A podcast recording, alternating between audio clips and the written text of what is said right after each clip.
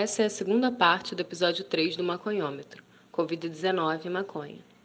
Na primeira parte do programa, falamos sobre maconha como serviço essencial e as notícias que implicaram a planta como possível remédio contra o vírus. Você confere esse papo no episódio 3, Covid-19 e maconha, parte 1.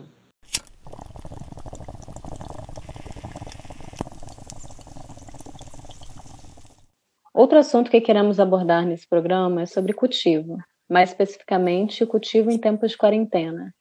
Um artigo do site americano especializado em cannabis, Leafly, com tradução no Brasil pelos Mucky Buddies, aponta que o momento de isolamento social é perfeito para iniciar seu cultivo caseiro. Em quarentena, há mais tempo disponível para leitura e aprendizado, além do fato de um hobby como a jardinagem ser algo altamente recomendado para mantermos nossa saúde mental. Para ajudar a desenrolarmos esse tema, falou conosco o Bernardo Monteiro, especialista em adaptação de interiores para cultivos indoor, cultivador com anos de experiência e professor no curso completo sobre maconha da Associação Abra Cannabis. Olá pessoal, um salve a todos do Cannabis Monitor, um salve a todos que estão nos ouvindo. Bom, obrigado pela oportunidade né, de participar, pelo espaço, parabéns pelo trabalho que vocês estão realizando. Estou adorando, enfim, tanto o conteúdo que vocês estão produzindo via Instagram, quanto também o maconhômetro, né? Acho que é muito importante essa disseminação de informação e achei muito interessante é, o assunto de hoje, né, a pauta de hoje, em que vocês fazem a relação é, do cultivo com a quarentena. É, curiosamente, esse é um assunto que tem sido recorrente entre meus amigos e eu, né? Enquanto grower, como também conheço muitos growers, né? Esse assunto tem, tem surgido com frequência entre a gente, né? E eu tenho ultimamente, eu tenho comentado isso com, com, com esses meus amigos, né, o quão essa quarentena tem impactado positivamente é, no cultivo de cada um. Porque acredito que, obviamente, pelas pessoas estarem tendo mais tempo né, para se dedicar às suas atividades em casa, elas estão tendo mais tempo para as suas plantas também. E, enfim, né, a gente troca muitas fotos, né? A gente está sempre falando de cultivo e tal, sobre os nossos cultivos. E eu já reparei de um tempo para cá o quão é, essas fotos têm trazido plantas lindas, né? E é sempre a gente sempre comenta, caramba, essa quarentena está sendo produtiva, né? Tá todo mundo se dedicando ao máximo ao seu cultivo e as plantinhas estão agradecendo, né? E não só isso, esse essa quarentena também tem trazido é, à tona um debate que é muito importante.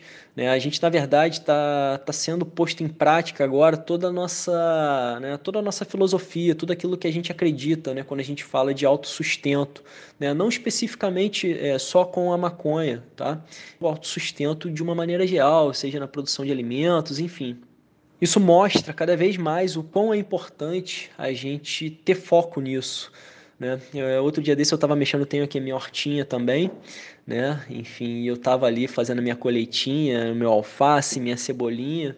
E aí eu parei para nesse momento eu parei para pensar o quão eu preciso ter mais coisas em casa, né? Mais plantas, mais variedades, né? Eu olhei e pensei, cara, eu ainda realmente tenho muito pouco, porque, né, como eu falei, estava ali colhendo uma cebolinha, um alface, mas isso ainda não era o suficiente para né, a minha necessidade naquele momento. Né? Para compor meu prato ainda tinha muitas outras coisas que eu tive que ir à rua comprar. Né? Então, isso trouxe. Eu estava até conversando com um amigo também, praticante da permacultura, professor, biólogo, né? enfim, é, conhecido nosso da, né, do, do, ativismo canábico, o Rude, e, e a gente estava justamente falando sobre isso.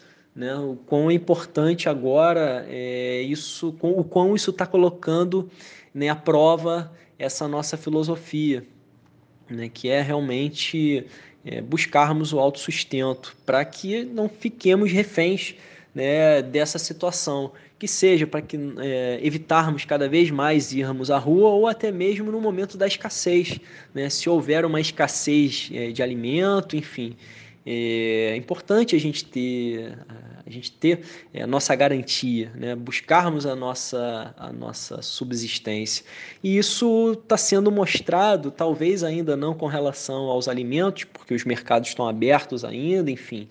É, né, o comércio né, nesse sentido está funcionando ainda e a gente ainda não está encontrando escassez. Mas isso ficou evidenciado agora com relação à maconha. Né? Acho que todo mundo aqui deve ter visto memes, notícias, vídeos, enfim, na internet. É, mostrando isso, né, o quão está é, tá escasso a maconha no mercado. Né? É, então, mais do que nunca, reforça aí a necessidade de você tomar a iniciativa de produzir o que você consome. Né? É, outra coisa também muito interessante que eu acho que é importante falar em meio a essa quarentena é com relação ao cultivo como terapia, não só para garantir a nossa subsistência, mas também como terapia, para que a gente possa ocupar nosso tempo em tempos de quarentena. Né? É, cada vez mais eu vejo as pessoas, enfim, agoniadas, né? não aguentando mais ficar dentro de casa. Algumas até saem para fazer alguma atividade, enfim, para poder, enfim, conseguir ter sanidade mental é, para continuar é, vivendo, vivenciando isso, né? E sem sombra de dúvida, cara, isso é uma coisa que eu já falo há bastante tempo, que, enfim, a cannabis, ela não é só terapia, ela não é só uma solução é, pelo consumo. Né? Eu acredito também que ela seja uma terapia ou uma solução é, também é, enquanto no cultivo, porque, enfim, é, eu mesmo tiro várias, várias lições, aprendizados né, no meu cultivo. Eu sempre falo isso para mim, o, cultivo é, foi uma grande, é uma grande lição de vida, né? É, enfim, com relação à disciplina, né, à dedicação e tal. E para mim é uma grande terapia.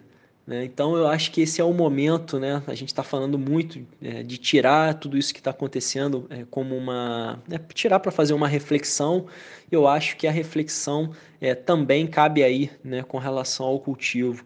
Eu acho que, enfim, a gente deve repensar realmente como a gente se relaciona com as coisas e com o mundo. Né? Então é muito importante a gente está aqui é, divulgando, falando sobre, né? E mais do que isso também, eu acho que é, é nosso papel é, ajudar a, né, a divulgar, a ensinar as pessoas. E falando disso, obviamente, eu até aproveito para fazer um convite a todos, né? Porque recentemente a Abra ela disponibilizou é, no YouTube é, o nosso curso presencial né? A gente colocou lá todo o conteúdo né, na, no YouTube para que as pessoas tenham acesso. Eu acho que é tá aí mais uma oportunidade da gente né, aproveitar esse tempo para estudar, para refletir, enfim. Então, é, quem tiver o desejo aí de iniciar o seu cultivo, mudar a sua, suas ideias com relação à, maconha, né, tá aí uma oportunidade né, no canal da, da Abra Cannabis onde a gente fala desde né, do, das questões históricas, né, questões médicas, até mesmo é, com relação ao cultivo em si. Né? Então, eu acho que vale aí, é uma grande oportunidade da gente é, estudar, se aprofundar e colocar em prática isso que a gente acredita. Beleza? Então é isso, galera. Sucesso a todos. Obrigado pela oportunidade. Espero que é, cada vez mais tenhamos é, iniciativas como essa. Tá bom? Um abraço a todos e bora plantar. Essa questão do cultivo caseiro, né? Eu, eu acho que é um, uma boa oportunidade para falar é, dos estudos que foi da minha tese, né? Minha tese de doutorado em antropologia, que foi sobre que o, cujo título, né, já está publicado em livro, desde 2007 pela editora Autografia, chamada Maconheiros, Fumões e Growers, é, boa parte do estudo se dá na interlocução com os growers, né, com os cultivadores caseiros daquela início da, da década que finda agora, findou. Que e, então me dá a oportunidade de falar daquele que eu acho que foi um achado da minha tese, que é sobre o, o que o cultivo caseiro produz. e o Bernardo né, falou do cultivo como terapia, né, nessa época de quarentena que as pessoas estão trocando mais informações com mais reflexividade sobre os cultivos, né, mostrando fotos, que é um cultivo, né, para ele falou também em subsistência, né, é a ideia de consumo alto consumo, mas que é muito mais do que isso, né, e aí é, é o que eu sempre vi mesmo porque é muito opulento o que o processo produz, porque ao mesmo tempo o sujeito produz a maconha para ele produzir, o próprio processo acaba produzindo um sujeito diferente do que ele era quando ele começou a cultivar, com uma visão holística da sociedade e da uma visão de mundo, né, moldada por um, uma série de sistema de crenças e filosofias a qual ele tem que aderir para ser um cultivador de sucesso, que no meio do caminho ele já saca que ele já mudou também, né? Ele é um cara que presta mais atenção nos ciclos naturais do quintal dele, do ambiente ou do, da estufa dele. Ele aprende a ser um cara ambientalista num, num certo plano, micro talvez. Então isso produz né, uma nova visão de mundo. E o período de quarentena ele, ele permite né, que o cara fique em casa, que era um grande problema para muitos, né, profissionais liberais e outros profissionais, artistas, né, que agora né, se vê numa situação de ter de fato mais tempo para se dedicar ao cultivo, que é uma coisa que ele, para se autoabastecer da maconha, ele adere a um processo que não só implica em domesticar a planta, mas também domesticar a si mesmo, né? Ou seja, o processo de domesticação é, é feito de mão dupla. E isso é antropologicamente encantador, né? E, e é uma coisa que aparecia lá na minha etnografia no início da década de 10 e agora, né, com esse pano de fundo do, da gente ter que ficar em quarentena, é, aparece também com muita clareza.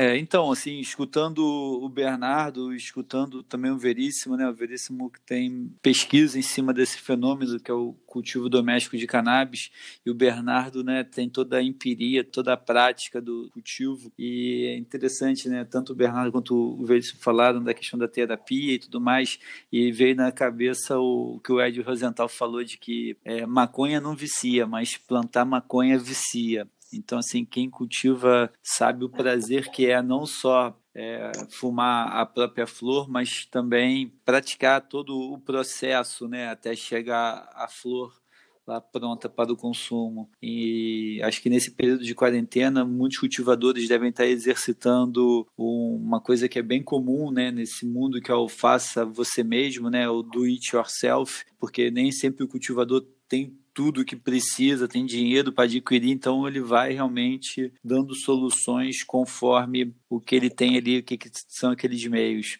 E também fico pensando, ah, muita gente fala, ah, o cultivo, né, muita despesa, comprar LED, comprar isso, comprar aquilo outro. Assim, LED e né, setup caro, né, realmente não, não é algo muito indicado para quem está fazendo as suas florzinhas para o consumo próprio, que acredito que dê para fazer realmente com artefatos mais baratos e principalmente com a luz do sol, né? Claro que considerando a lei do Brasil, né, tem toda essa questão, mas eu vejo que hoje, considerando o tempo de quarentena, é, a pessoa consome cannabis habitualmente, ela precisa ter acesso a essa substância, então nada melhor que ela possa cultivar e sair dessa questão da escassez, né, da, da seca e realmente ir para a abundância, né, como o Veríssimo falou, normalmente a produção de quem é dedo verde, de quem compreende a planta,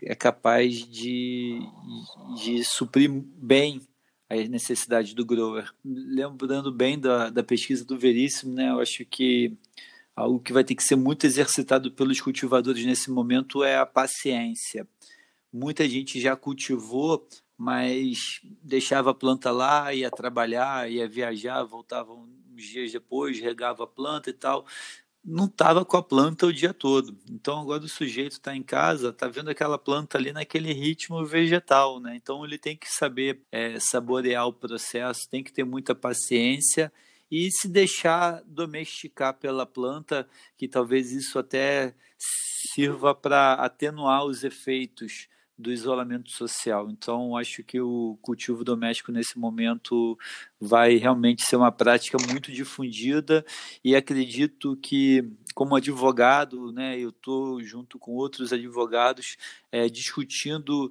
teses jurídicas de emergência para esse tempo de quarentena envolvendo o acesso a cannabis. Então, a gente discute sobre, por exemplo, a legalidade da distribuição de sementes é, entre pessoas no Brasil, a semente já estando no território do Brasil, por exemplo, uma, um sujeito tem sementes em casa, o outro sujeito precisa para cultivar, não tem, não tem semente, sob a legalidade dessa, dessa doação de semente de um sujeito para o outro, vez que a semente ela não é droga porque ela não tem né, a substância proibida, ela não é insumo nem matéria-prima porque para ela resultar em cannabis ela precisa, né, em maconha ela precisa passar por um processo natural de, de germinar, crescer e florir. Então, realmente a gente precisa estar bem amparado juridicamente, mas também com os saberes do cultivo, entender o que, que é né, a, a planta da cannabis, o que, que ela precisa de recursos naturais para ela se desenvolver ao máximo. Eu acredito que realmente é, o, o, o, cultivo é a melhor forma de acesso a cannabis nesse momento de isolamento social. É muito bom ouvir a fala de vocês, me, me faz recordar muito do período em que eu estive fazendo pesquisa com a Abra Cannabis Associação de Pacientes aqui do Rio de Janeiro. E foi entre o período de 2015 e 2017, mas alguns momentos me marcaram muito, e principalmente é, nos momentos que eram das aulas de cultivo da associação. E aí eu achava interessante porque era um choque cultural muito grande, quando apareciam aquelas mães é, que precisavam, mães e pais também, né, pacientes no geral, mas principalmente mães que vinham de uma outra realidade, que muitos dos casos nunca tinham tido contato com a maconha, tinham muito preconceito, estigmatizavam mesmo os usuários e por conta da doença dos filhos acabaram tendo que ver nessa planta uma solução. E por conta disso procuravam é, cultivar e aprendiam justamente com esses maconheiros que são os growers que ensinavam é tudo. E aí eu sempre me lembro de, da fala de uma mãe que disse que ela sempre teve várias plantas, mas a partir do momento que ela começou a cuidar é, da, das plantas da filha dela, né, as Harletsu, que são uma cepa de maconha mais rica em CBD, ela disse que começou a observar mais as outras plantas e ela começou a ter mais prazer em cuidar das outras plantas a partir do momento que começou a cuidar da maconha também. Ela ficava encantada com a planta crescendo, em ver o ritmo dela, que chegava a fase do crescimento que de um dia para o outro parecia que a planta espichava demais.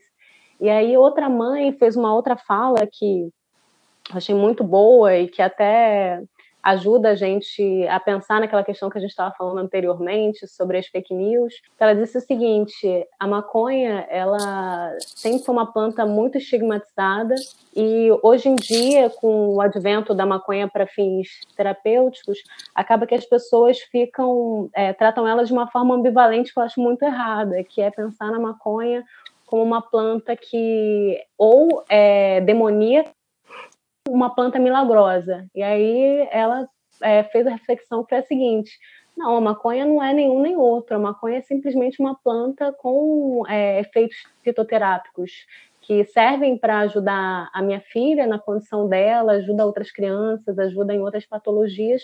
E é isso, assim, a gente não tem que ficar demonizando ou endeusando essa planta. Então, acho que é por aí.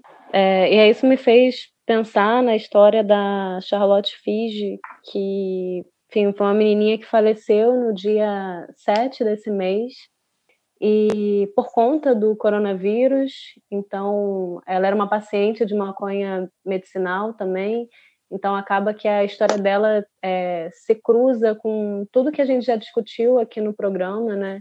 E a história dessa menina é muito importante porque ela é, por conta da sua condição é, de ter síndrome de Dravet, por isso apresentar vários quadros de epilepsia, acabou é, passando por vários tratamentos e descobriu é, na maconha uma forma de conseguir se tratar, de conseguir reduzir essas crises epiléticas que ela tinha.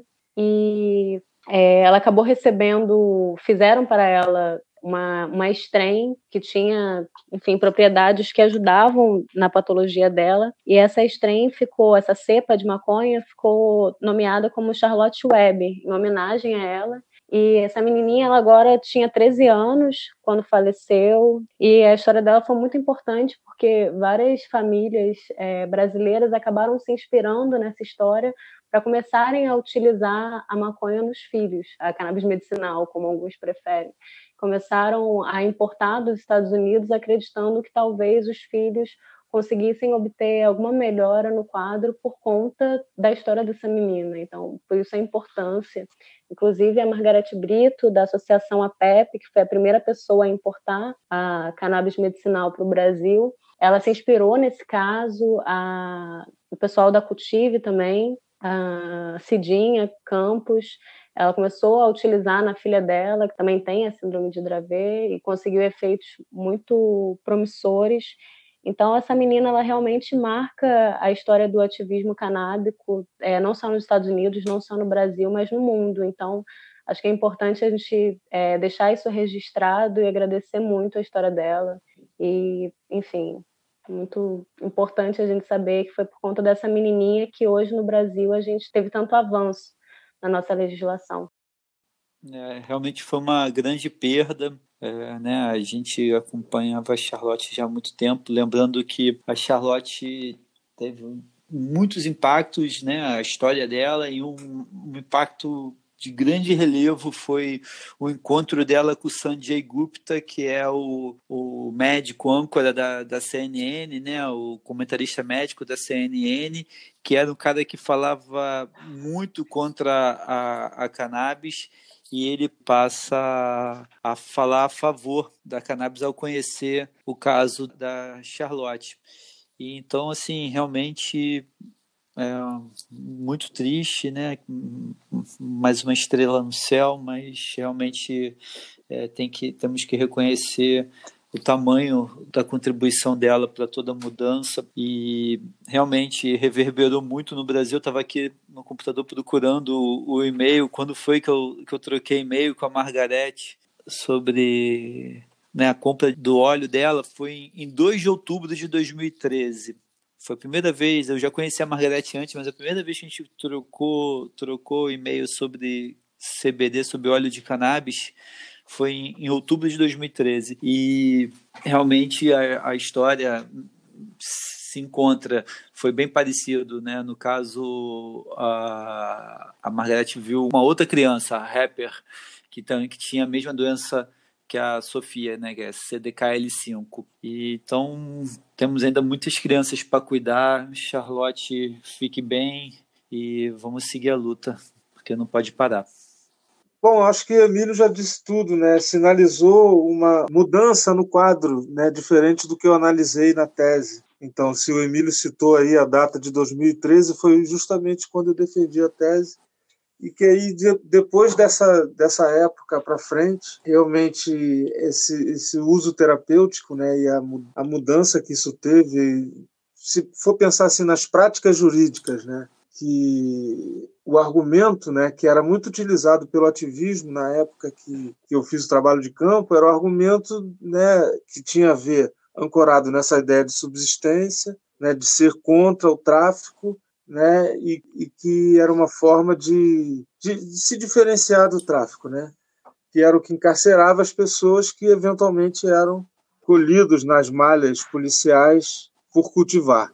Então você tinha esse, esse forte argumento e nunca, quase nunca, né, os magistrados, né, os, os caras que julgavam os casos, quase nunca eles tendiam a pensar dessa maneira, né, e, e sempre é, isso a prática judiciária sempre encarcerou os mais pobres e tal. Mas quando você tem essa mudança, né, que são mães com suas crianças com síndromes terríveis, é, em busca de um, um alívio né, na qualidade de vida dessas, dessas crianças todas. Nós conhecemos vários, né, Monique, Emílio, que aí os juízes passaram a decidir de maneira diferente. E aí tem toda a história, essa história que o Emílio conhece muito bem, né, da construção do atalho via habeas corpus preventivo, que faz com que hoje haja no Rio de Janeiro e no Brasil inteiro várias formas de cultivo caseiro via atalho do habeas corpus, né, para pessoas cuidarem de, de crianças. Então, acho que o Emílio é que brinca com esse assunto, né? que é essa coisa do, do habeas corpus que veio depois dessa época. Não é, Emílio? Muita coisa mudou pra, de lá para cá, né, Veríssimo? A gente Isso. pegar todo o cenário na época da sua pesquisa, de quando a regra maior era o segredo do sucesso é o próprio segredo, né? Essa questão de ficar focado no cultivo como algo íntimo, algo que não se fala e tudo mais, é, mudou demais e mudou ao ponto de, das pessoas irem contar para as autoridades que estão cultivando cannabis em casa. Né? Então, rolou realmente uma, uma, uma reviravolta nessa questão toda e difícil falar dessa mudança, sem falar nas crianças que estavam sem acesso à saúde porque a cannabis era proibida é, absolutamente. Então, a gente vê que a entrada desses personagens no campo de batalha muda o jogo a favor da cannabis, muda o jogo a favor da saúde, muda o jogo em favor de um debate é, mais qualificado, porque quando né, a gente lembra lá de 2014 e a, a, revolta da, das mães era assim, que elas chegavam no hospital e falavam de cannabis, aí o médico né, chegava, não mãezinha, não é assim não, não é bem assim não, cannabis não é isso, tá e elas ficavam fulas da vida, né? Porque são os filhos dela que estão ali sofrendo com convulsões gravíssimas e tudo mais. Realmente algo que poderia ser evitado se nós tivéssemos um, um uso mais acessível, mais amplo da cannabis como ferramenta terapêutica. Então, essa mudança está longe ainda de chegar em um local satisfatório. A gente tem muita coisa para mudar para realmente a gente não ter que precisar tornar público casos como o da Charlotte para poder mostrar que o remédio pode vir de uma flor é sempre bom a gente enfatizar que toda essa dificuldade que vem mudando, né, durante, principalmente com a, com a, inserção dessas mães dentro da militância, dessas crianças, foi por conta do que o professor Frederico Policarpo, que me orientou na graduação e no mestrado, sempre fala que é o paradigma médico-jurídico.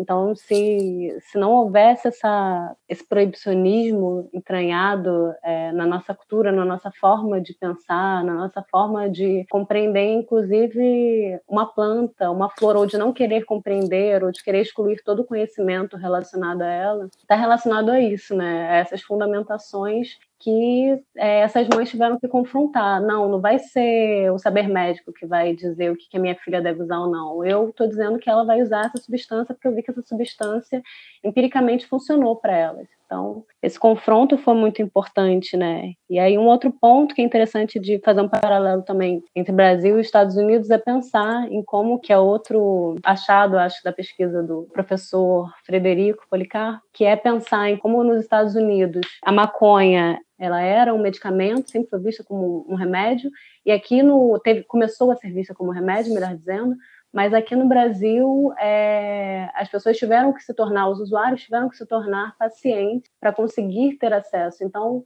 tanto que toda a conquista com os habeas corpus preventivos, eles são sempre muito restritos a pessoas que têm doenças graves. Então, é necessário que as pessoas já tenham passado por todos os tipos de tratamentos para que elas possam começar a usar a maconha como uma alternativa, né? O uso compassivo. Então, é sempre bom a gente ressaltar isso, né? O quanto que aqui houve muito mais dificuldade do que com os nossos vizinhos norte-americanos.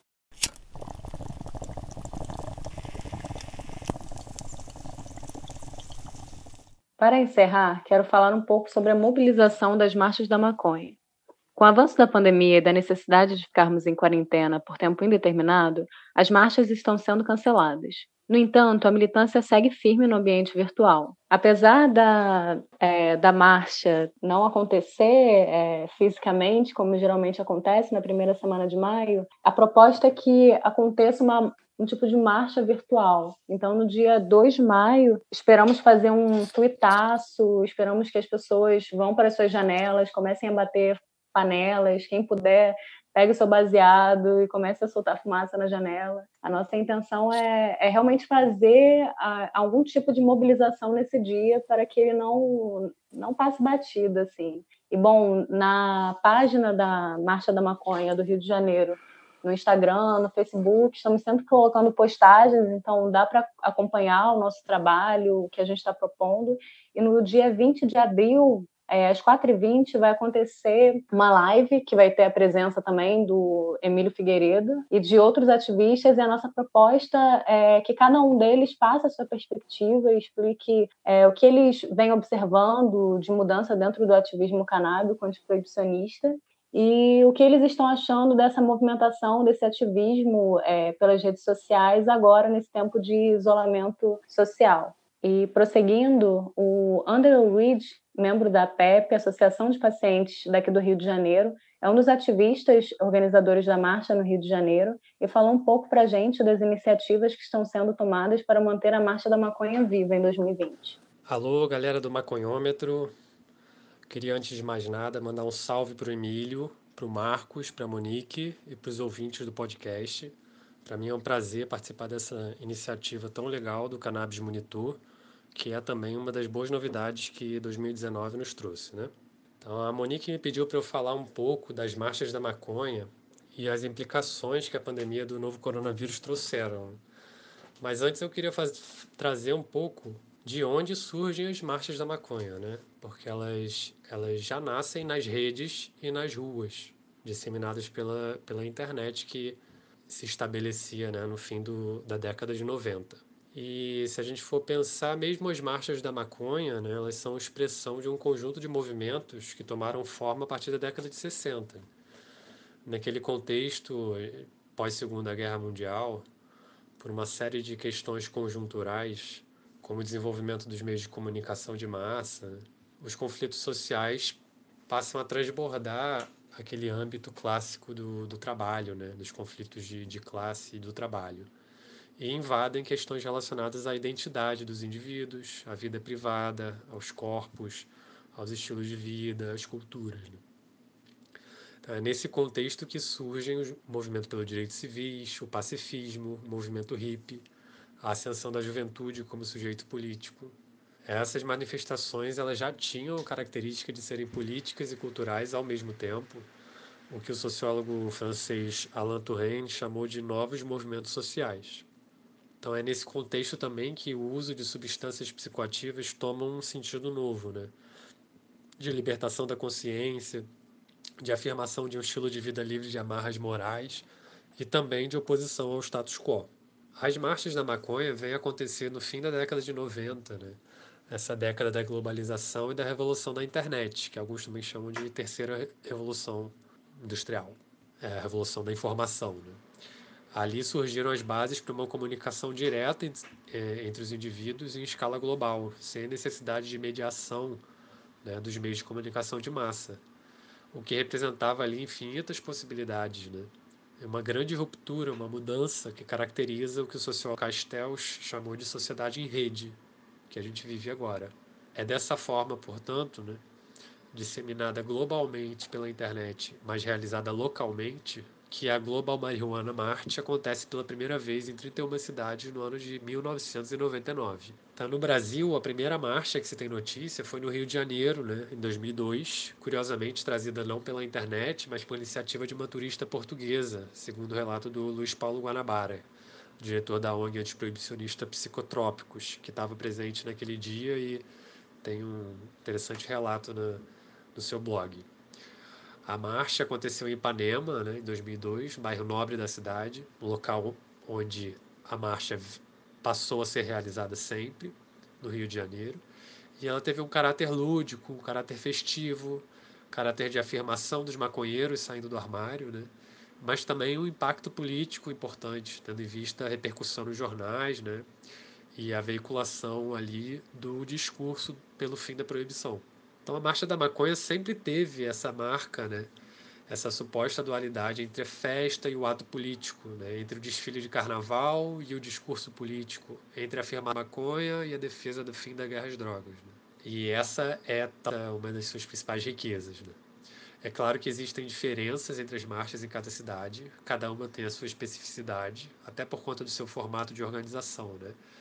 As marchas são organizadas de forma descentralizada, horizontal, né? baseada em coletivos locais, mas eu penso que essas características, essa dualidade, suposta dualidade, está presente mais ou menos em, em todas elas. No, no, Rio de Janeiro, onde eu vivo, né, onde eu fiz a minha pesquisa sobre o movimento em 2013, a Marcha da Maconha já foi muito criticada por ser elitista e muito por conta da localização, né, ser realizada no fim de semana, na, na orla de Ipanema, no bairro nobre da cidade, na praia, e mesmo é, do perfil dos organizadores e dos participantes, né, que em sua maioria são brancos e jovens de classe média. Mas com o passar dos anos, né, a minha impressão é de que a manifestação é cada vez mais diversa e colorida, né, que a organização consegue alcançar aí pelas redes e pelas ruas mais e mais gente. Né? Diversas alas têm se feito presentes, levantando bandeiras que compõem a diversidade do movimento, como a ala medicinal, né? a marcha das favelas, a ala feminista, a ala LGBTQ. Então, enfim, voltando ao momento atual que a gente está vivendo, né? em que as medidas de segurança para conter a disseminação do Covid-19, justamente na, nas proximidades do mês de maio, né, que é o mei, Maio Verde, que historicamente as marchas são realizadas pelo país, a gente está impedido de ir às ruas de gritar pela legalização da maconha. Né? A marcha da maconha sempre foi das ruas, mas também das redes. Então, se hoje a gente não pode ocupar as ruas, a gente segue ocupando as redes. É, essa é a estratégia que eu vejo nas marchas de maconha do Brasil adotarem e essa é a estratégia que a Marcha do Rio está adotando. Né? Marcha da maconha em quarentena, nas redes e nas janelas, em defesa da democracia por todos os corpos livres e vivos. Esse é o, o, tema da marcha desse ano, que o Rio está convocando para o dia 2 de maio, cada um na sua casa, Marcha da Maconha em quarentena, nas redes e nas janelas. Então, é isso aí, foi uma honra para mim participar e em tempos de pandemia em rede, né, façamos essa informação viralizar. É, o Andrew Reed, ele é um companheiro lá da, da Marcha da Maconha, é, faz pesquisa sobre isso também, a dissertação dele foi sobre a Marcha da Maconha aqui do Rio de Janeiro, então ele tem um acúmulo muito grande e para todos nós está sendo um desafio, assim, ninguém, é, eu particularmente não domino nada sobre rede social, então está todo mundo se apoiando e aprendendo a fazer uma marcha que vai ser uma marcha muito única e que a gente espera que não precise se repetir aí por pelo menos mais 100, 200 anos, porque é bem complicado, né? Isolamento social nesse período, enfim, é, felizmente não houve uma desmobilização é, das marchas pelo Brasil todos estão bem atuantes e o que eu tenho achado interessante, é, principalmente pensando na especificidade do Rio de Janeiro, é, ao contrário de outros lugares como São Paulo, é que aqui, é, há alguns anos, é, a Marcha da Maconha ela acontece em maio, então existe toda uma mobilização que começa em janeiro e as pessoas começam a se reunir e planejam a marcha no início de maio. E na primeira, uma das primeiras reuniões que tiveram antes é, desse período de quarentena, que todos nos reunimos presencialmente, conversamos, é, alguém criticou isso, é, o fato de a marcha da maconha ela não fazer um trabalho contínuo, que também é uma, uma tentativa da marcha das favelas. Que acho que eles vêm fazendo isso com bastante sucesso, atuando aí de diversas formas, mas a marcha da maconha ficava muito restrita a esse período, que vai de janeiro a maio. E a partir desse momento de abalo aí, é, de pandemia, acabou que agora todos temos que ficar o ano inteiro é, fazendo esse trabalho de base que vai ter que ser feito pelas redes sociais, porque não temos uma previsão de quando esse isolamento social vai acabar. Existe uma previsão de que seja em setembro, então vários lugares estão é, planejando que as suas marchas é, na rua aconteçam em novembro, aconteçam nesse segundo semestre. A Marcha da Maconha do Rio de Janeiro é, não vai ser diferente, a gente espera que em algum momento a gente possa fazer essa marcha é, na Praia de Ipanema, como sempre ocorre, mas nesse momento a mobilização vai ser realmente nas redes e para quem puder se expor dessa forma, nas janelas também, com panelas, com seu cigarrinho de maconha, fazendo muita fumaça, fazendo aquele fumato bonito. É, eu tenho uma visão um pouco diferente, Monique. É, sempre debati muito com o Andrew, né? Eu admiro muito o trabalho dele, a pesquisa, ele realmente tem uma, um acúmulo, uma visão muito consistente sobre o, o que é a Marcha da Maconha. Eu sempre debati muito com ele se a Marcha da Maconha é um evento ou é um movimento porque fica, é, fica essa cobrança ah, que a marcha tem que se articular o ano todo, a marcha tem que fazer, tem que acontecer o ano todo. Eu não vejo assim. Eu acho que a Marcha da Maconha é um evento, é um evento onde vários movimentos se encontram lá naquela data pré-marcada.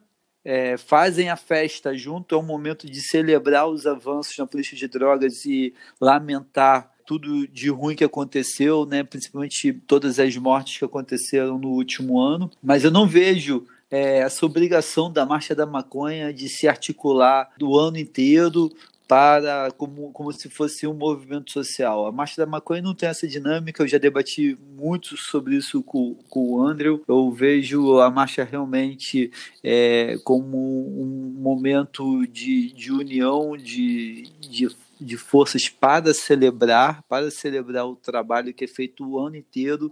Então não é porque a marcha da maconha não se articula o ano inteiro que não há ativismo o ano inteiro. Eu acho que tem uma uma cobrança além aí nesse ponto de dizer, ah, tem que articular. E eu tenho uma visão completamente diferente quando a gente fala da Marcha das Favelas, que é um movimento com uma dinâmica muito própria, um, um, um surgimento próprio, outra história em relação à Marcha da Maconha, que acontece em Ipanema e acontece de, em cada lugar do Brasil da sua forma, com a sua história, com a sua dinâmica local de, de, de troca de informações. Então, eu acredito que não tem, não tem para onde fugir nesse momento, realmente tem que acontecer é, nas redes, né? Eu, eu, também já gostei muito de estudar esses novos movimentos sociais, né? A sociedade em rede do, do Manuel Castells, e não tem jeito. Então, quer dizer, no, no dia 2 de maio, o pessoal vai para as redes sociais fazer barulho, né? Mostrar realmente o que seria mostrado na avenida e deixar claro que a proibição, a criminalização tem que acabar urgentemente, o quanto antes, agora, se for possível, e caminharmos para uma legalização realmente com uma perspectiva social, né, com reparação histórica, com reconhecimento do processo histórico que aconteceu até aqui, que aí sim nós teremos uma, uma legalização coerente com a realidade brasileira. Bom, é, sobre esse tema, eu acho que eu posso falar um pouco das etnografias que eu já tive a oportunidade de fazer sobre a marcha da maconha, né? Inclusive no tempo do trabalho de campo, né? Eu tive a oportunidade de participar do grupo que organizou a primeira marcha da maconha de Niterói. É, isso era feito lá no DCE da comunicação da UF. É, várias figuras do ativismo, algumas estão aí até hoje, outras não. E vejo com muita alegria isso que o Emílio se referiu dessa mudança nos últimos anos, né, do perfil que fez com que hoje o Rio de Janeiro, por exemplo, tenha a marcha da maconha de Ipanema, né, que é a mais tradicional no Rio de Janeiro, mas também tem uma que acontece na Ilha do Governador, Zona Norte, e outra que é a Marcha das Favelas. Né? Eu acho que diversifica o calendário, né? enfim, e aí cada uma com sua peculiaridade, claro, né? sempre valorizando o, o estudo do local. Né? Por isso que a gente, antropólogo, gosta tanto de etnografia, porque é, é, a forma de você estudar como as coisas acontecem ao nível ali da negociação local, né? Foi legal é, isso que ele falou também, o Andrew, é, sobre que começou nas redes, né? Sim, sim, né? O, o tempo que eu comecei a fazer interlocução com essas pessoas que organizavam as marchas e outros movimentos, é, elas estavam exatamente num período que estavam intensificando se conhecer ao vivo, se conhecer pessoalmente. É, não um perfil, porque no, na época do Grow Room, as pessoas eram um perfil, e eu acho que isso, a, a marcha né, e a consolidação da marcha como movimento social, a marcha tradicional de Ipanema, ela permitiu que as pessoas passassem a ser a, a, que se intensificasse né, esse processo que tinha apoio nas redes e depois passou a ser presencial, né? E aí depois foi tudo também se modificando. Eu tive a oportunidade de ver pessoas brigando, ouvir relatos de que chegaram a vias de fato. Essas coisas humanas, né, e encantadoras. Por isso vejo com muita alegria, né, a inclusão das dos familiares das pessoas que usam medicamento, inclusive crianças, né? Do pessoal da Marcha das Favelas, sendo um grupo, né, da marcha mais tradicional e a diversificação e só assim que a gente vai construir no, no plano da cultura, né, é algo que pode embasar formas jurídicas e políticas mais igualitárias e protejam também os direitos individuais das pessoas, estejam elas em Manguinhos ou na Delfim Moreira. Nesse ponto é muito bom ver a expansão para a Ilha do Governador, como o Veríssimo falou, e melhor ainda, né, é um sonho, é um sonho para quem tanto foi cobrado, né, desde a minha primeira marcha da maconha, eu escuto, ah, fazer marcha da maconha em Ipanema é mole, quero ver fazer lá no Complexo do Alemão. Então, assim, depois de praticamente 10 anos escutando isso, mais, quase, quase 10 anos escutando isso, a gente vê acontecer por força local, que isso é o mais importante. Nunca antes teve marcha da maconha fora de Ipanema, porque você vai chegar num bairro e vai fazer uma marcha da maconha, no ruim, no, no mínimo, no mínimo você precisa de um amparo local, né, dos cria, dos locais, né, das pessoas que estão naquele, naquele ambiente cotidianamente. Então, nós falavam para mim, ah, fazer marcha em Ipanema, não, vamos fazer marcha em Madureira. Poxa, eu, com todo respeito, eu não sou de Madureira, eu não vou chegar em Madureira fazendo uma marcha da maconha sem ter o amparo de quem é de Madureira. E agora, realmente, há o amparo de pessoas da favela que estão de frente, não estão teleguiados, não estão manipulados, estão realmente manifestando sua vontade e sua capacidade de articulação em rede de forma totalmente orgânica e autônoma para realizar a Marcha das Favelas, que, ao meu ver, é, é a grande novidade nos últimos dois anos do movimento canábico brasileiro. É a gente vê o que esses rapazes e essas moças têm feito aqui na periferia do Rio de Janeiro. É, não sei se vale a pena estender muito essa discussão, mas assim, é, pelo menos pelo que eu tenho observado, é, não tem como defender um lado ou outro, porque minha única experiência é com a Marcha das Favelas e agora com a Marcha da Maconha, mas eu tenho observado que tem várias pessoas que justamente representam é, essas figuras que são poliativistas, é, não estão só na Marcha da Maconha, mas fazem outras mil coisas ao longo do ano, e defendem isso, assim, e aí, enfim, uma escolha delas, mas aí tem um, um outro movimento também que são daquelas pessoas que eu acabei conhecendo é, durante as reuniões, que eram pessoas que nunca participaram é, de nenhum tipo de coletivo, de movimento antiproibicionista, mas são antiproibicionistas, amam o tema e tudo mais, e encontraram apenas na Marcha da Maconha um lugar que as acolhesse como ativistas. Então, eu acho que esse acaba sendo também um espaço de formação política para essas pessoas, assim, independente de é, dessa questão de ah, essas pessoas estão trabalhando, essas pessoas não estão, as pessoas estão comprando isso por quê? Assim, não sei quais são as motivações para cada um defender isso ou não, é uma coisa muito particular, né, subjetiva de cada um. Mas eu observo que realmente tem um papel político importante aí, sabe? Tenho observado muito isso agora, vendo as pessoas que chegaram, nunca fizeram parte de nada, mas estão comprando essa, esse barulho de fazer uma, uma marcha na quarentena, com muita vontade, então pessoas que trabalham fazendo site, e aí pegam, é, doam esse o seu trabalho para a marcha. Então acho que acaba não, sendo sou eu, sou também, eu, assim. Isso, isso assim, que você falou um lado agora, ou outro, é, mas acho esse bacana. sujeito que você falou agora sou eu quando cheguei na Marcha da Maconha. Eu aprendi a me comportar no ambiente político, né? Porque ali a organização da Marcha da Maconha é um ambiente político participando da organização da Marcha da Maconha. Mas eu não tinha, né? Eu não tenho o ano inteiro, embora eu esteja o ano inteiro focado na cannabis, eu não tenho o ano inteiro para estar focado na Marcha da Maconha. Essa, essa é mais a minha questão. E não, como eu, tem muitos, né? Muitas pessoas que ao longo do ano têm outras atividades envolvendo a cannabis que também são bem relevantes para a coisa acontecer. Pois é, está sendo interessante falar com você sobre isso, porque pode ser que a Marcha da Maconha acabe sendo, assim como a Marcha das Favelas também, tem é, integrantes da Marcha das Favelas que estão agora compondo também a Marcha da Maconha, e tem sido interessante de ver isso, assim, porque acaba que a Marcha da Maconha pode fazer também essa triagem que você está falando, assim, não necessariamente as pessoas precisam ficar presas ali, mas enfim, acontece que a gente fica especulando, mas as coisas acontecem no dia a dia, na prática, na vontade das pessoas, então é isso, a gente só pode pensar no que a gente acha. É, eu gosto não, disso, quando acontece orgânico. Natural, assim. Pelo menos como eu penso. É, orgânico. E é o que foi sim, que aconteceu sim, agora. Sim. Ninguém escolheu ficar preso dentro de casa por meses. Acabou que é isso, tá todo mundo tendo que se virar para escrever textos, é, todos nós nos dividindo e pensando em live. Assim, eu nunca fiz isso na vida, mas assim, estou me dispondo a fazer porque eu acredito nessa causa e outras pessoas também.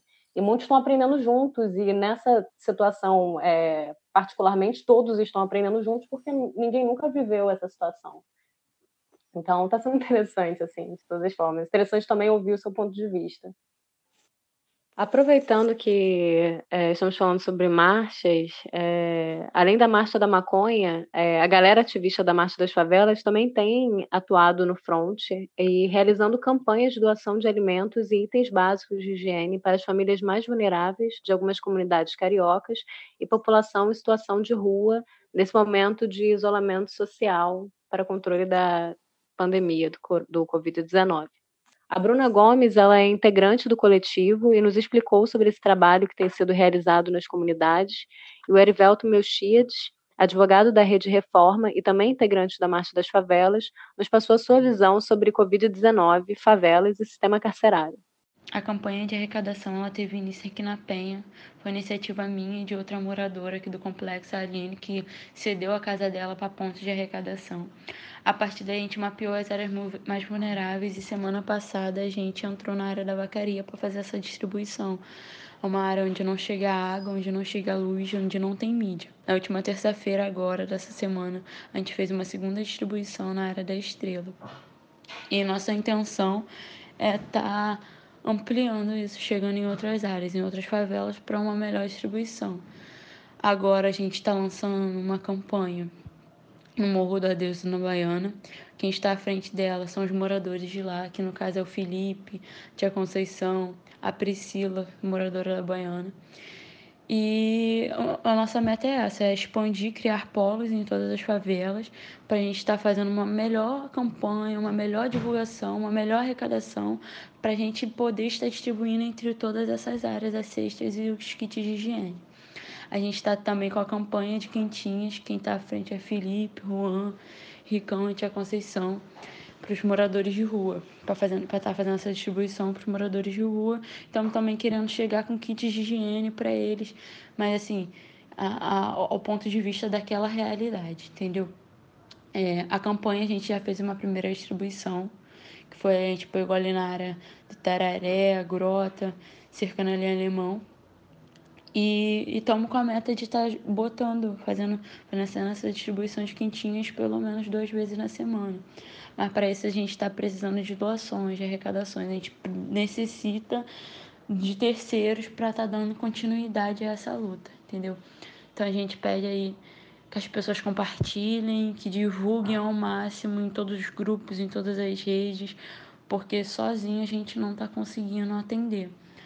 Como eu disse, a gente fez a distribuição primeiro da, na área da vacaria, foi de apenas 100 cestas, graças a Deus. Conseguiu atender a todos daquela área, mas a gente sabe que se continuarmos assim, se continuarmos caminhando assim, sem cestas, não ser, sem cestas por semana, não será suficiente.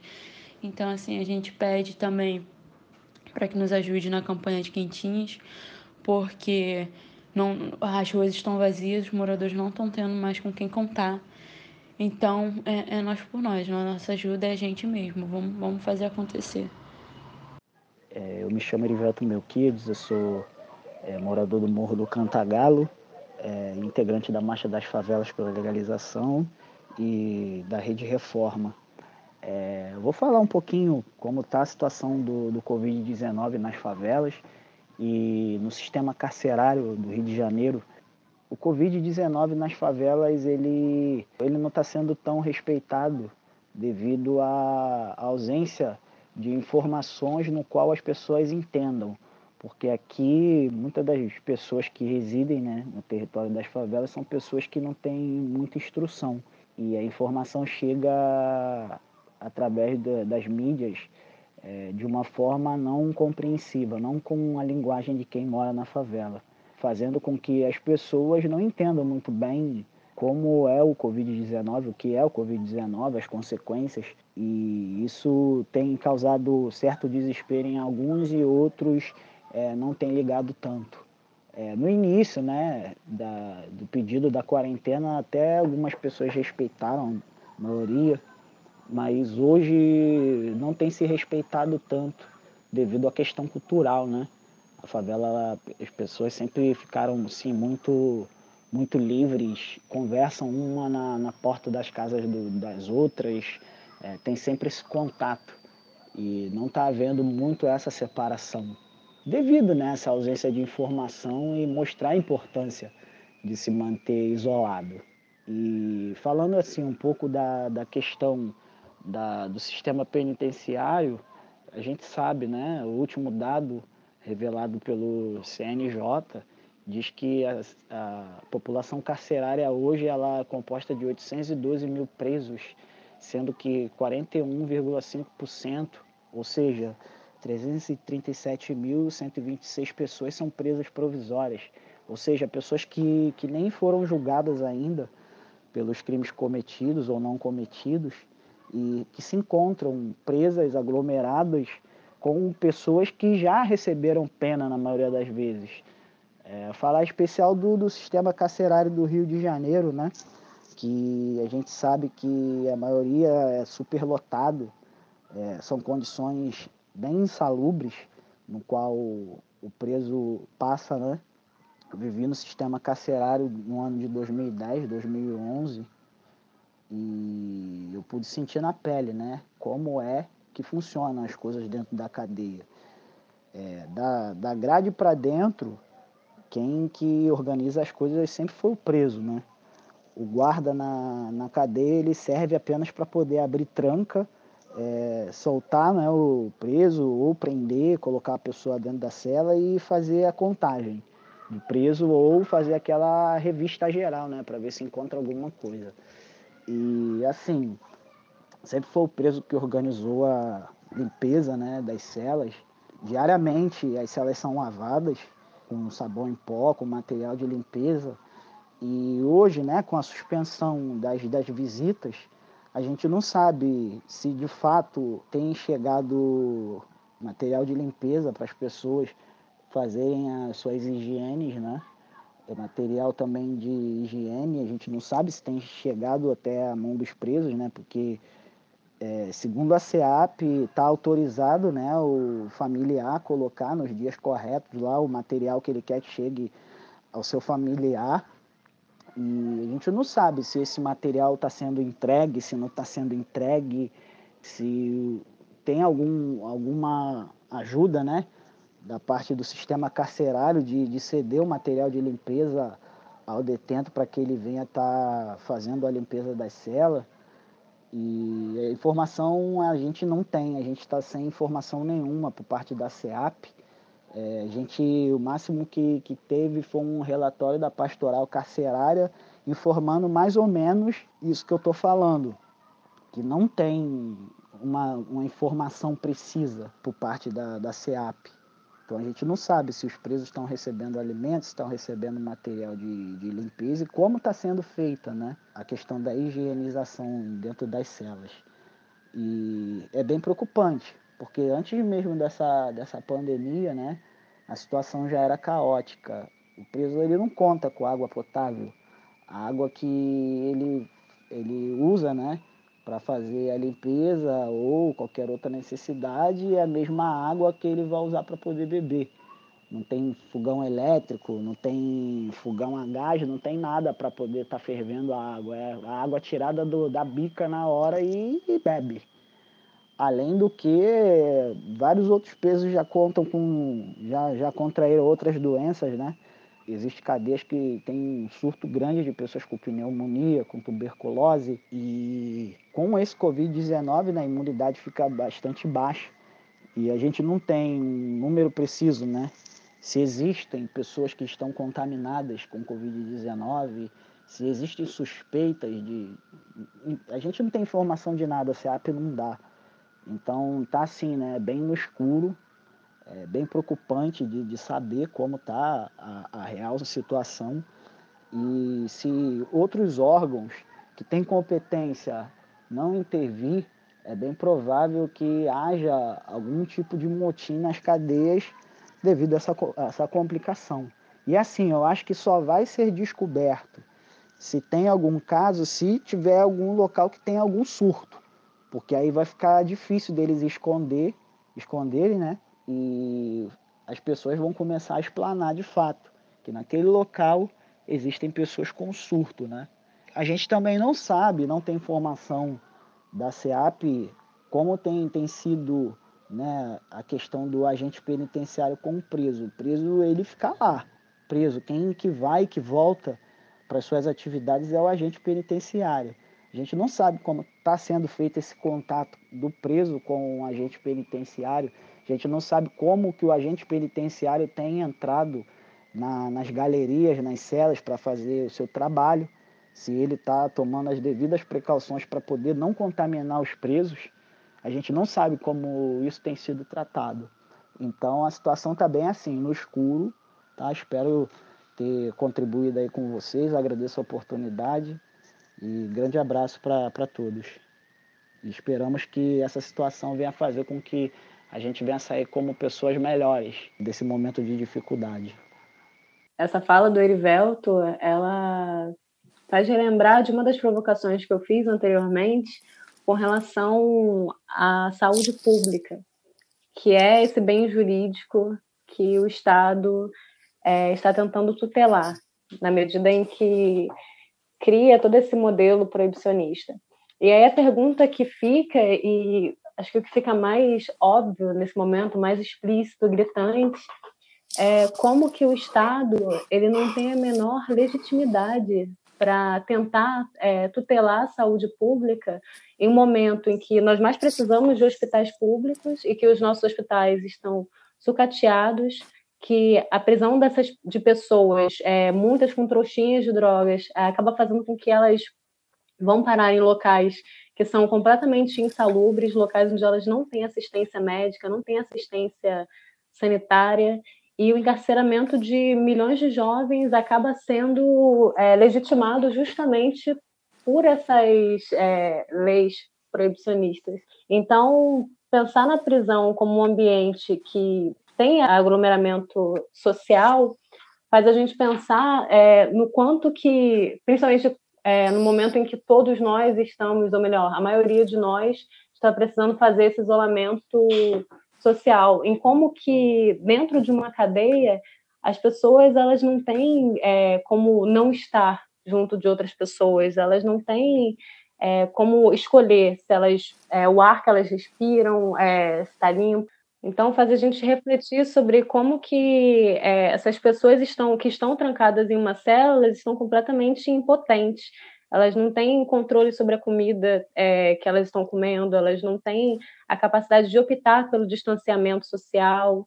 É, o ar que elas respiram é, pode ser um fator de contaminação. Então, existem já pessoas que defendem que determinados grupos eles comecem a ser retirados das prisões nesse momento, e eles dizem que já existe Covid-19 nas prisões, que é o caso do Luiz Carlos Valois, que é um juiz de direito, mestre e doutor em direito penal da USP e pós-doutorando na Alemanha. E ele faz essa problematização. E aí é bom a gente também é, pensar em como que o Conselho Nacional de Justiça já baixou uma recomendação para que as pessoas enquadradas nos grupos de risco vão para a prisão domiciliar, o que acaba também representando, inclusive na, na perspectiva do Luiz Valois, é, o quanto que isso acaba representando uma redução de danos que é pensada pelo próprio causador de danos. Então, o Estado ele está é, representando essa figura que é a figura de, de alguém que está provocando é, potencialmente que pessoas acabem sendo contaminadas e é, dentro de um local em que está sob a supervisão do próprio Estado. Então, PMs e agentes penitenciários, eles estão é, disseminando a doença. O Estado ele não está é, garantindo que as pessoas tenham equipamentos de proteção individual. E na medida em que uma pessoa carregando uma trouxinha de maconha é presa, o policial ele pode ser, ser contaminado, ele pode levar uma pessoa contaminada para dentro de um presídio e essa pessoa ela pode fazer com que todo mundo que está ali dentro com ela, dividindo uma cela, seja contaminado, que o agente penitenciário seja contaminado então, o próprio Estado ele está potencializando esse efeito da disseminação do coronavírus. Então, acho que a gente precisa prestar bastante atenção nisso e a fala do Erivelto ela foi muito importante nesse sentido. Foi importantíssima essa, essa fala do Erivelto, porque ele passou por isso, ele participa realmente de coletivos que buscam a melhoria da qualidade de vida, que buscam dignidade para as pessoas que estão cumprindo medida restritiva de liberdade. Então, acredito que né, ele traz o, o que está acontecendo, ele conversa com as famílias, ele conversa com pessoas que saíram né, recentemente da prisão, então ele consegue trazer a realidade para a gente. E vai além da demanda da, da Marcha das Favelas, né? realmente uma demanda do Erivelto, né? com a história de vida dele, mas ao mesmo tempo a gente também vê a Marcha das Favelas, né? o áudio da Bruna, é, mostrando que não estão paradas, são elas por elas mesmas lá, realmente fazendo um, uma rede de amparo das pessoas é, que estão vulneráveis nesse momento de tanta dificuldade. Então, é, volto a dizer, a Marcha das Favelas traz uma, uma novidade para o cenário do ativismo canábico que a gente estava precisando, que é essa efetiva participação da periferia, liderando né, em seus locais esse processo social. Então, da fala do Erivelto, né, eu queria destacar em primeiro lugar, né, essa questão quando ele fala da favela, que desde que começou né, toda a discussão sobre o cuidado é, em relação à pandemia, às vezes circulando, às vezes de maneira subjacente, às vezes de maneira mais direta, né, um discurso segundo o qual né, as, as cidades como Rio de Janeiro podem cair num caos completo robesiano, né, de que, por conta de escassez de recursos, é claro que existe toda uma circulação de mercadorias, né, da qual a Bruna falou também, né, todo um mercado pungente e vigoroso que levou um baque. Mas eu acho que também a forma como, né, desde as coberturas jornalísticas até as falas de alguns políticos profissionais, representam a situação como um perigo de um caos robesiano, né, que as pessoas iam sair da, do controle, né, sobretudo em lugares como as favelas, por uma questão econômica. E aí o Erivelto, ele, eu acho que ele dá muito bem tratos à bola, como ele fala quando ele pega e diz, olha, é uma questão cultural, né, dos hábitos das pessoas. E aí eu acrescentaria, né, é cultural que tem fundamentação arquitetônica e aí podemos ir mais longe, né? Cosmológica. Arquitetônica, porque a lógica da construção civil na favela é a não formal, né? não burguesa, né? não individualista, né? no sentido de que como é que se cria a privacidade né? na favela? Não por meio de modelos arquitetônicos pensados para isso, mas por meio da criação de zonas de penumbra, né? E tem muita riqueza circulando, né? E, e, e, isso deixou de acontecer. Mas a questão, né, é, é, são esses imperativos culturais, arquitetônicos, né, com a arquitetura alternativa da favela, né, em relação a modelos que prevalecem mais na, na parte mais valorizada da cidade, né, é que se se convertem em imperativos ambientais né, e produzem essa cosmologia, né, cosmologia que eu estou dizendo como visão de mundo. Né, na visão de mundo dessas pessoas, como é que vai se fazer isolamento social? É, é uma coisa que o Erivelto explora muito bem na fala dele, é uma coisa irrealizável. E mexe exatamente, não, né, é, não, não tem é, um fundo econômico aterrorizante produtor de um Estado robesiano. Né? É, não, né? o que tem é uma questão cultural que vai dificultar né, enormemente essas providências a serem tomadas na favela. E, em segundo lugar, quando ele fala do sistema penal, né, eu também não tenho pesquisa, mas assim as pesquisas que eu já li sobre o sistema penal mostram uma coisa que ele falou, falou ali claramente, né? Quem manda na cadeia são os presos, né? Da, da porta para dentro. E aí me lembrou também uma coisa que aconteceu logo nos primeiros dias dessa crise sanitária que a gente está vivendo, que foi, né? Os governadores decretaram lá o, o, a quarentena e teve uma fuga em massa em vários presídios, se não me engano, do interior de São Paulo, mostrando é, muito bem quem é que tá, quem é que tem o controle né, né, do, daqueles portões. E o pessoal não falou disso, não explorou. Eu fiquei pensando, poxa, né, é uma coisa que tem tanta relevância sociológica e o pessoal não explorou. Mas enfim, é isso. É, você falou sobre a questão cultural, né, é, enfatizando já o que o Erivelto tinha falado, e eu fiz uma pesquisa com a Marcha das Favelas, também participei da construção dela é, nos dois anos em que a marcha saiu, ano passado e no ano anterior. E eu me lembro que uma das coisas que eu achei mais interessante quando é, eu comecei, conheci o Felipe, conheci o David na época, que era também um, um integrante da marcha, foi que a gente saía, primeiro que eu fui super bem recebida por eles, e conforme a gente ia andando é, pelo morro do, da Grota, é, as pessoas costumavam se cumprimentar muito, assim. Eu sou da periferia, sou de São Gonçalo, mas nem no meu condomínio as pessoas eram tão simpáticas. Eu achei aquilo tão interessante, como que tem tanto acolhimento, tanto carinho.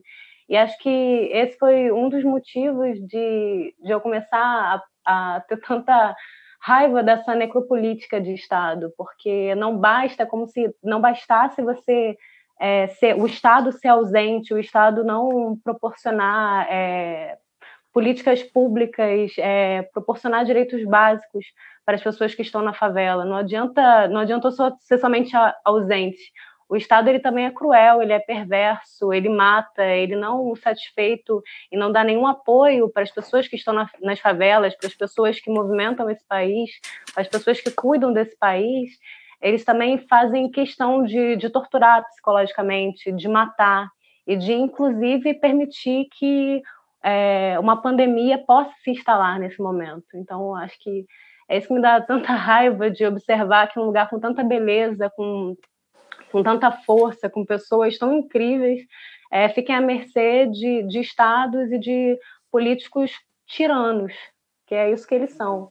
E aí, voltando para é, para minha pesquisa, assim, é, a Marcha das Favelas, acho que ela representou é, uma grande atualização para o movimento canábico antiproibicionista no geral. Eu poderia falar várias coisas sobre ela, mas tem dois, é, duas conversas que eu tive que acho que representam e sintetizam muito bem o que ela representa.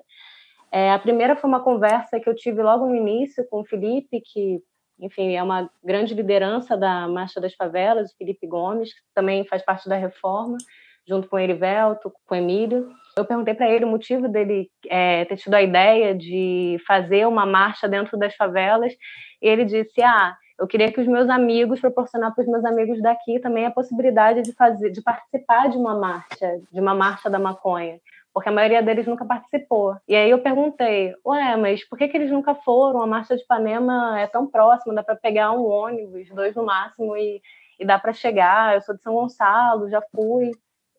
E aí ele me falou o seguinte: não, mas é, o problema é que a gente, o pessoal não tem dinheiro para pagar o ônibus. E aí eu fiquei assim, tipo, nossa.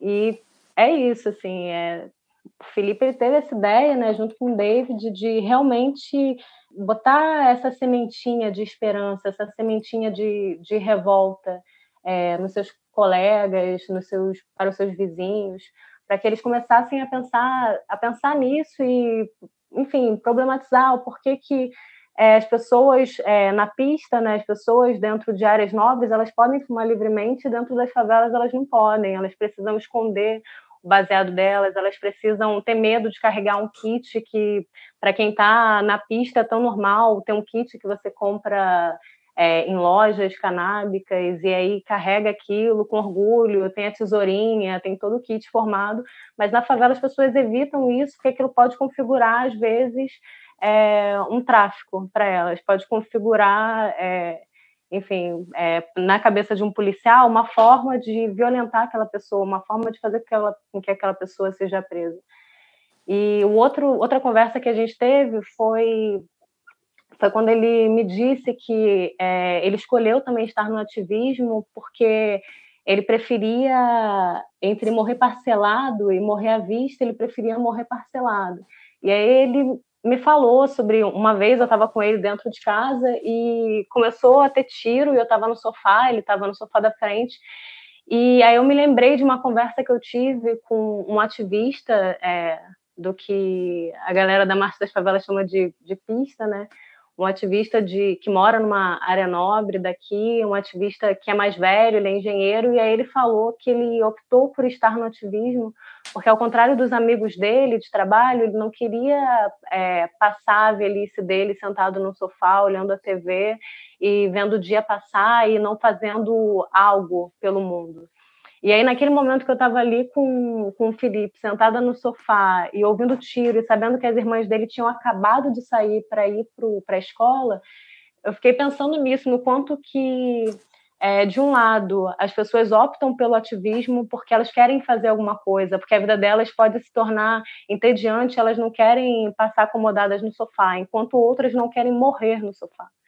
Então, acho que pensar na Marcha das Favelas é pensar em muita revolução, é pensar é, em muita potência, potência para transformar o mundo. E, assim, é um, um, movimento social que também é muito carente em vários aspectos, como a Bruna falou. Então, se as pessoas puderem ajudar esse movimento, puderem ajudar as pessoas que não têm é, condições nem de conseguir é, comprar a comida para si, para os filhos, quem puder ajudar realmente assim vai fazer um grande bem para pessoas que são pessoas incríveis, para, para as pessoas que fazem esse país realmente acontecer.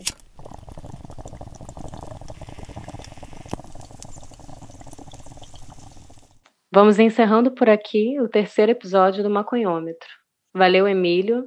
Valeu, Veríssimo. Valeu, Monique. Valeu, Valeu Veríssimo. Gente. Muito, muito bom novamente, agora remotamente. Espero que em breve possamos estar em segurança e presencialmente. Gostou do nosso debate? Tem dúvidas, elogios, críticas ou comentários? Escreva para a gente através do e-mail maconhômetro.cannabismonitor.com.br ou pelas nossas redes sociais que responderemos no próximo programa. Se você vê relevância na nossa iniciativa, nos ajude na divulgação desse podcast. Manda para os amigos, maconheiros ou não, e ajude a perspectiva de ativistas, pesquisadores e especialistas no tema da maconha no Brasil a chegar mais longe. Para ficar por dentro das notícias canábicas que estão sendo produzidas no Brasil, acompanhe o Cannabis Monitor. Nós estamos no Instagram, Facebook, Twitter e YouTube. Todas as informações sobre o maconhômetro e seus participantes e as demais produções do Cannabis Monitor você encontra no site www.cannabismonitor.com.br. O maconhômetro é uma produção do Cannabis Monitor Brasil. Este episódio foi gravado remotamente e conta com a apresentação e produção de Monique Prado, comentários de Emílio Figueiredo e Marcos Veríssimo, direção, produção e edição de Gustavo Maia, edição final e mixagem de Daniel Carim e audiovisual de Marcelo Lince. Um abraço e até a próxima.